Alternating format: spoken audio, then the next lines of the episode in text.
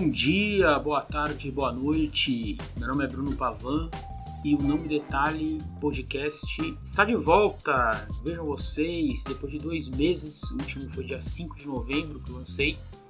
Nem falei nada sobre eleição e tal. Foram dois meses longos, eu peguei férias no final do ano, mas antes disso teve os dias de Covid.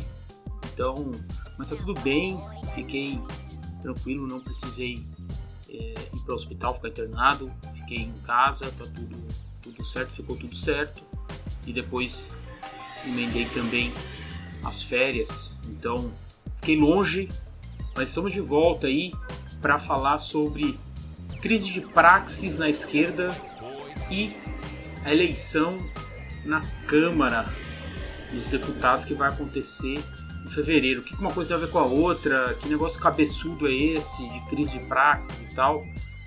Relaxe que a gente vai explicar daqui a pouco.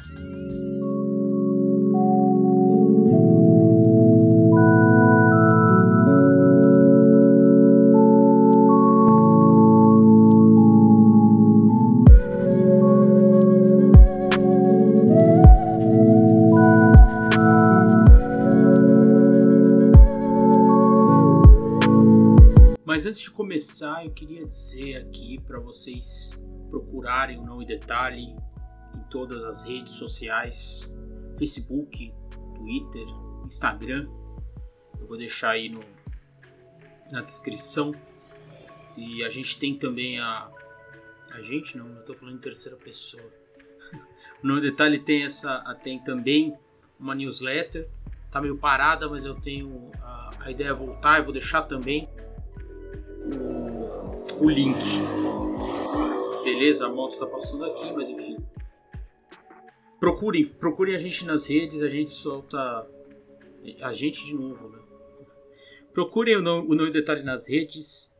Sempre tem, tem coisas além do podcast, alguns, alguns livros que eu leio e posto lá, faço uma artezinha bacana para ver se vocês, se vocês gostam. Talvez, se tiver bastante gente nas redes, eu solto eu, eu solto, solto, solto coisas exclusivas para lá. Vamos ver o que, que, que, que a gente faz, mas vai lá, segue o Não em Detalhe nas redes, que tem coisa boa.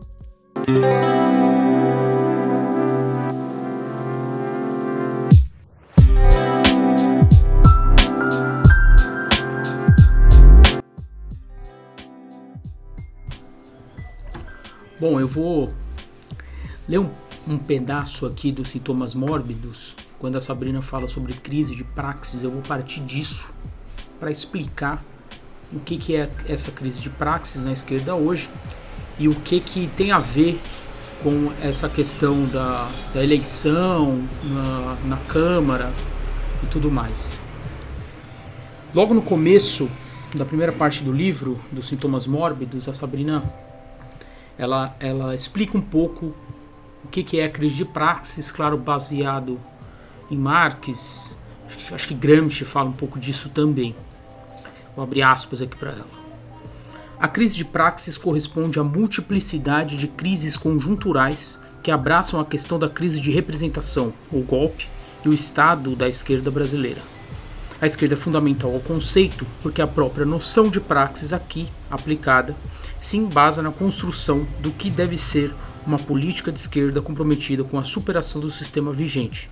Assim, a visão da crise de praxis nos permite compreender, por meio da lente da sociologia marxista, na qual a esquerda se localiza no cenário da politização e despolitização, a fragmentação da esquerda, a melancolia generalizada e o interregno da crise de autoridade hegemonia atual.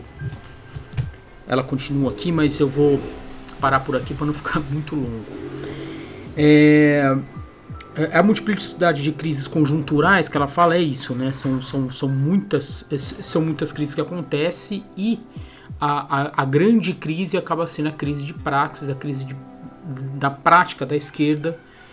Em resumo, pelo que eu entendo aqui, é uma crise que vai além da eleição do Jair Bolsonaro, o livro é de 2018, mas vai além, é uma crise uh, de até de, de, de ideias, né? da esquerda que acabaram sendo, sendo derrotadas. Mais do que uma derrota na eleição, são derrotas nas ideias. Como que a gente pode recuperar isso? O, essa, essa, essa coerência, entre aspas, né? de uma de uma esquerda coerente com um, um, uma missão que é superar o sistema. Então, e, e, e muita gente fala, muita gente tá, muita gente que defende, que ataca, por exemplo, a, a escolha do PT que foi feita ontem, segunda-feira, dia 4 de janeiro, em apoiar o candidato Balea Rossi como candidato a, a presidente da Câmara dos Deputados, diz que isso é inadmissível, porque o PMDB deu o golpe na Dilma em 2016 e tudo mais. E, e, e isso pode ser incoerente com essa praxis, né? Que a esquerda tem que, tem que resgatar mas que é incoerente é, no ponto em que apoia um candidato do MDB para a presidência da Câmara contra o Arthur Lira, que é um candidato também de, da direita, mas um candidato alinhado, mais alinhado ao governo Bolsonaro. Eu vou. Eu, eu, eu, eu penso diferente disso e Acho que o PT acerta e o pessoal acertará se apoiar o, o, o Baleia Rossi nessa eleição para a Câmara dos Deputados.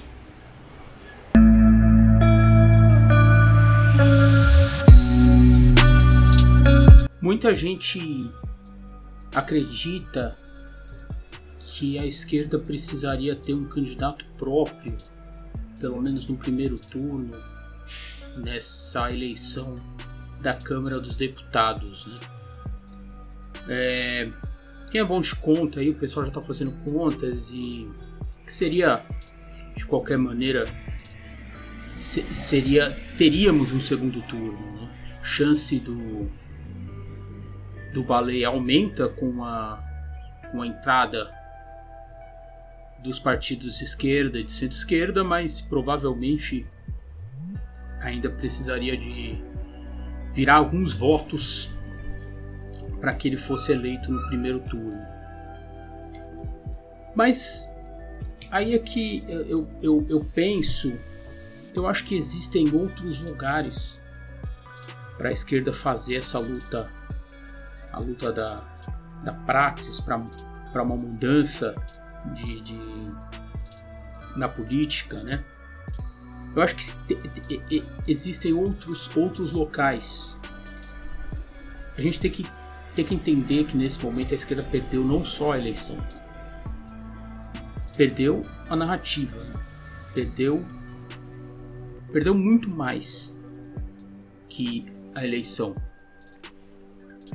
E se numa numa política legislativa e pragmática, se conseguisse segurar o auxílio emergencial e a, a não obrigatoriedade do cumprimento do teto de gastos para 2021, eu acho que essas são as, as prioridades número um.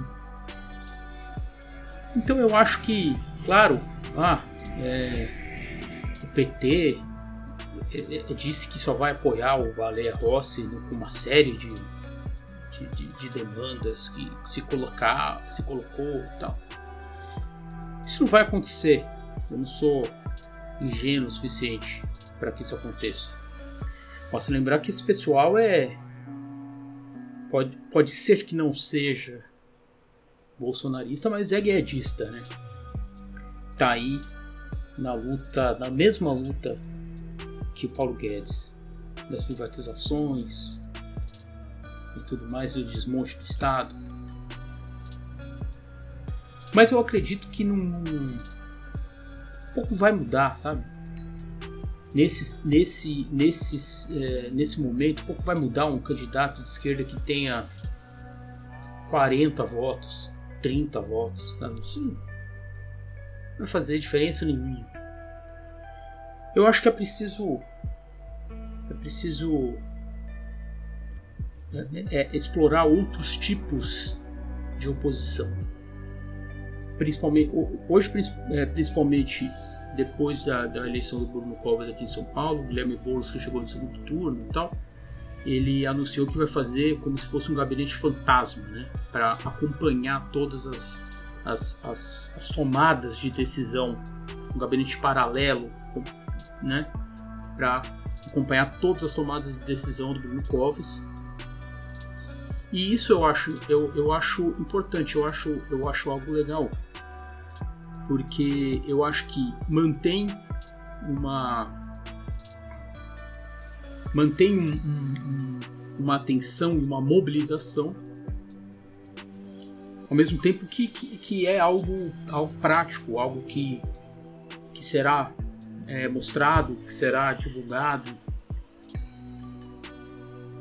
Então eu acho que ficar nessa do, do, da luta da luta legislativa, eu acho é uma é uma luta nesse momento e sem parecer melancólico, porque acho de fato que tem outros outros momentos e outras e outros é, locais para fazer o, o combate, mas isso é uma luta perdida. Eu acho que uma luta perdida no sentido de é, é, é contagem de votos, sabe?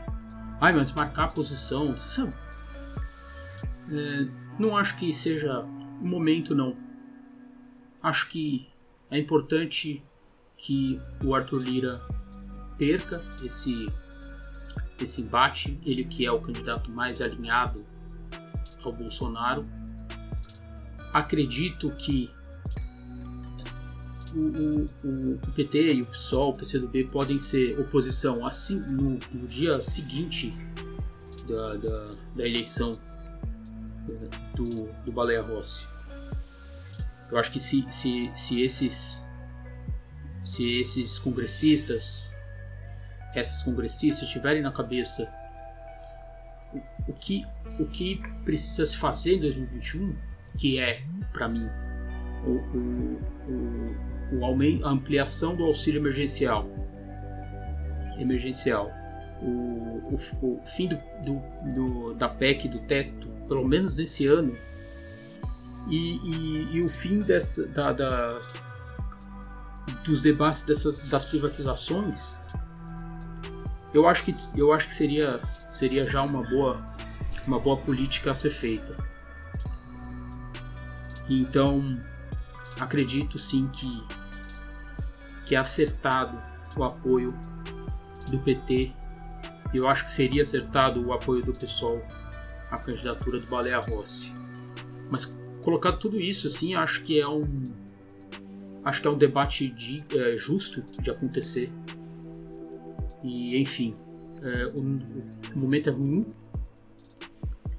mas acredito que que o que nos, o que nos, o que nos resta no momento é a, a, apoiar o, o Baleia Rossi e, e, e tentar tocar esse 2021 por essas pautas.